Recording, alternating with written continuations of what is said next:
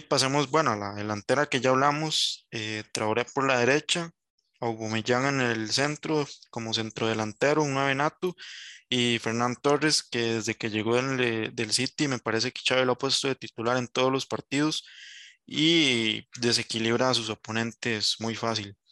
Sí, sí, e, es un jugador, este, puede jugar de nueve también. Guardiola en el City también lo, lo, llegó a usar de nueve, este, pero es un jugador muy bueno, es, es, un gran extremo. Este, a, mí me gusta más verlo por la derecha, yo siento que por la izquierda se, se pierde un poquito más, pero esa es la banda de Adama. O sea, y para mí Adama tiene que ser titular, pero bueno, Ferran también este, puede rendir bastante bien por la izquierda o por el centro, ¿verdad? Pero por el centro, viendo lo que está haciendo Aubameyang, este, pues Ferran se va a tener que acomodar, ¿verdad? Este, a, lo que es jugar como extremo por izquierda. Otro jugador importante entre los que está lesionado es Ansu Fati, ¿no? Dicen que es el heredero de Messi. Entonces, o sea, el Barça también va formando una plantilla ganadora este, pese a todo lo que se dice, ¿verdad? Que, que estaba en crisis y que no había plata, este, pues bueno, trae jugadores importantes que, que yo creo que lo, lo, hacen a uno como aficionado al Barça ilusionarse, ¿verdad?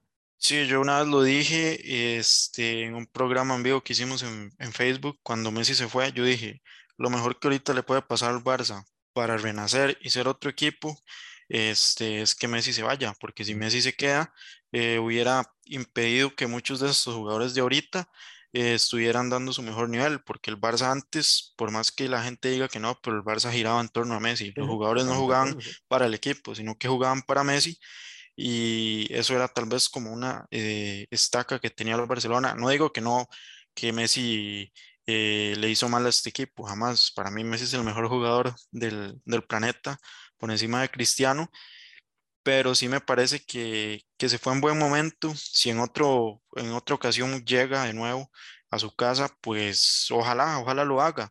Por ahí también he escuchado que va a llegar Andrés Iniesta, que, que él ya dijo, este, externó en un comunicado de prensa, creo que fue, que él al Barça lo ayuda en lo que sea.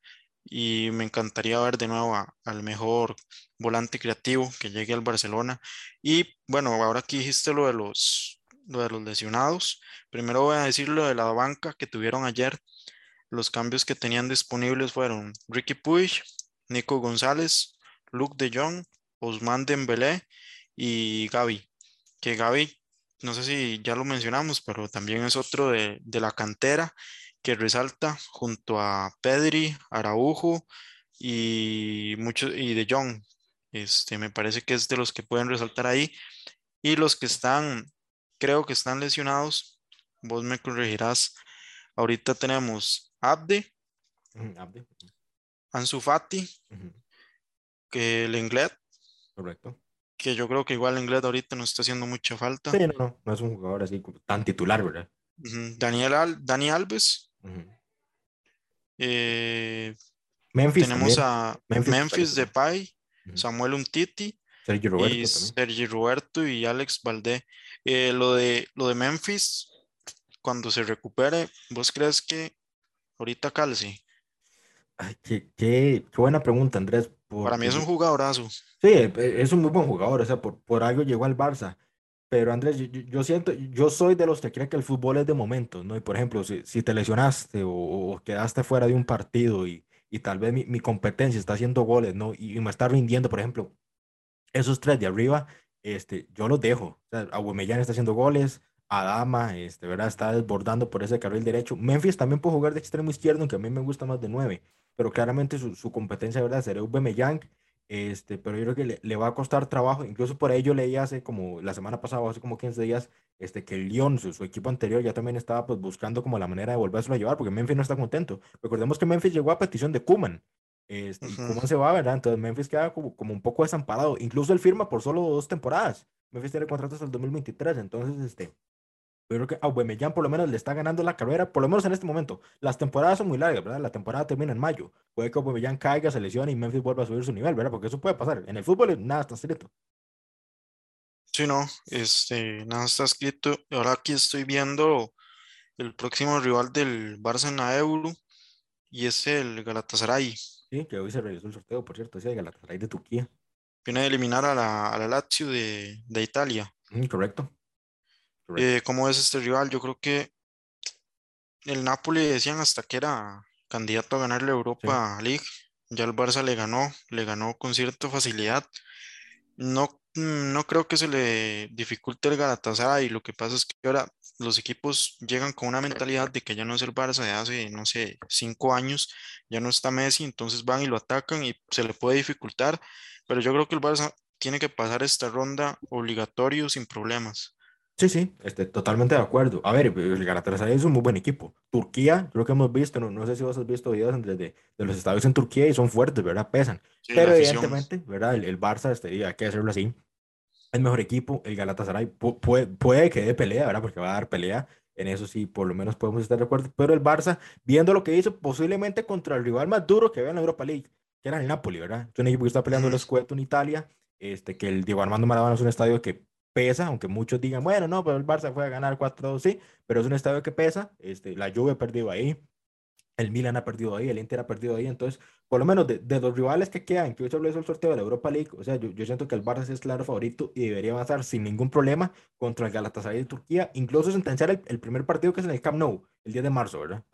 Sí, eso es clave para que no se, se le complique ya después de visitante.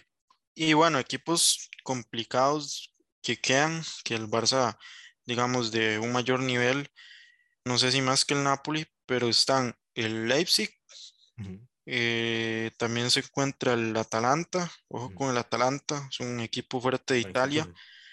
Eh, me parece que el Bayer Leverkusen y tenemos al Porto. Y bueno, el Real Betis, no sé qué tan fuerte sea, pero es de la Liga Española, ya conoce al Barça y eso puede jugarle en contra al conjunto culé.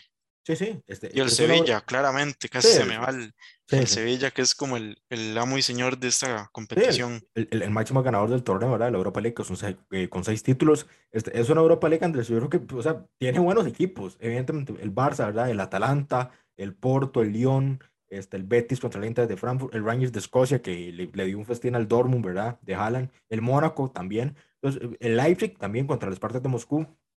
Entonces, pinta para hacer buenos partidos. Y es una Europa League yo creo que en los últimos años ha subido bastante el nivel. Este, los equipos yo creo que la toman más en serio ahora, ¿verdad? Por- Porque el ganador, si no se ha clasificado para la Champions, se mete directo a Champions. Entonces, eso es un plus, ¿verdad?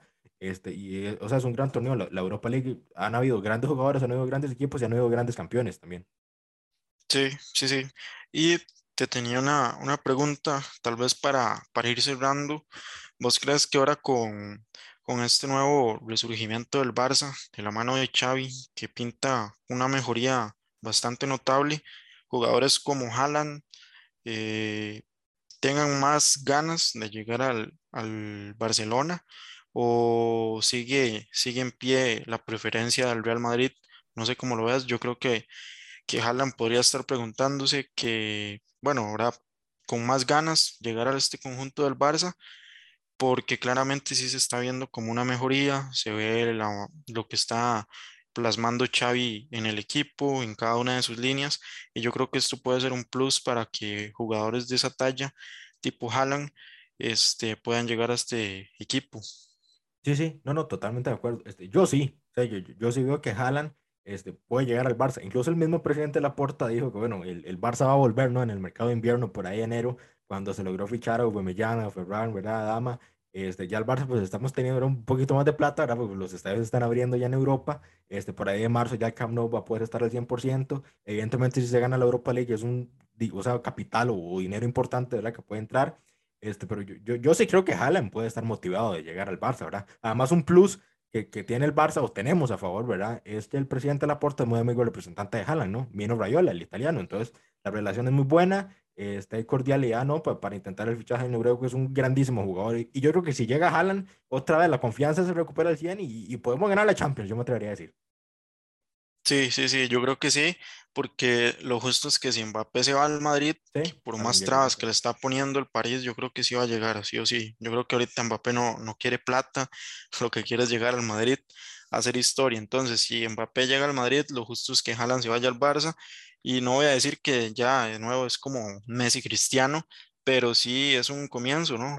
¿Quién quita que jugadores de estos lleguen a romper algún récord de, de Lionel Messi o de Cristiano Ronaldo? Entonces yo creo que para la Liga Española, para el Barça y para el Real vendría bien que estos dos jugadores eh, se dividan y Mbappé vaya al Real y jalan al Barcelona. Sí, sí, e- esos clásicos, si llegan otra vez, ¿verdad? Tendríamos, pues, estos dos son el futuro del fútbol, bien dice el nuevo Mbappé y Haaland. Este, para Sí, gustos son colores, ¿verdad? A uno le gusta más Mbappé, a otro le gusta más Haaland, pero los dos son grandísimos jugadores, tienen el mundo del fútbol a sus pies, este, cada uno con ya casi más de 200 goles en su carrera, ¿verdad? Y, y si estos dos llegan a la Liga Española, esos clásicos, Madrid-Barcelona, van a volver a ser lo que eran Messi y Cristiano, ¿no? Cuando nos regalaron los primeros clásicos, estamos hablando de hace 10, 11 años, tal vez. Sí, sí, la gente va a estar totalmente este, atenta a quién hace más. Si Sí, sí. Mete un gol, Mbappé mete otro, va a haber competencia. Entonces esto le vendría muy bien a la Liga Española. Pero bueno, no sé, este, ¿qué te parece si ya vamos terminando?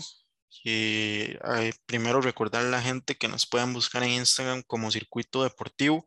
Ahí subimos eh, varias de las notas, eh, tanto de Europa como del Campeonato de Costa Rica, que podríamos dedicar un, un- un episodio. El siguiente podría ser a, a cómo va surgiendo la Liga Promérica. Ah, Pero ya sí. veremos, ya veremos, eso es otra historia totalmente aparte. Eh, pero sí, agradecerles a todos que nos busquen por Instagram como Circuito Deportivo, en Facebook igual.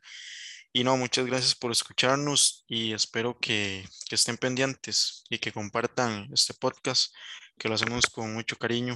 Gracias, Carlos, de nuevo por estar aquí en este episodio.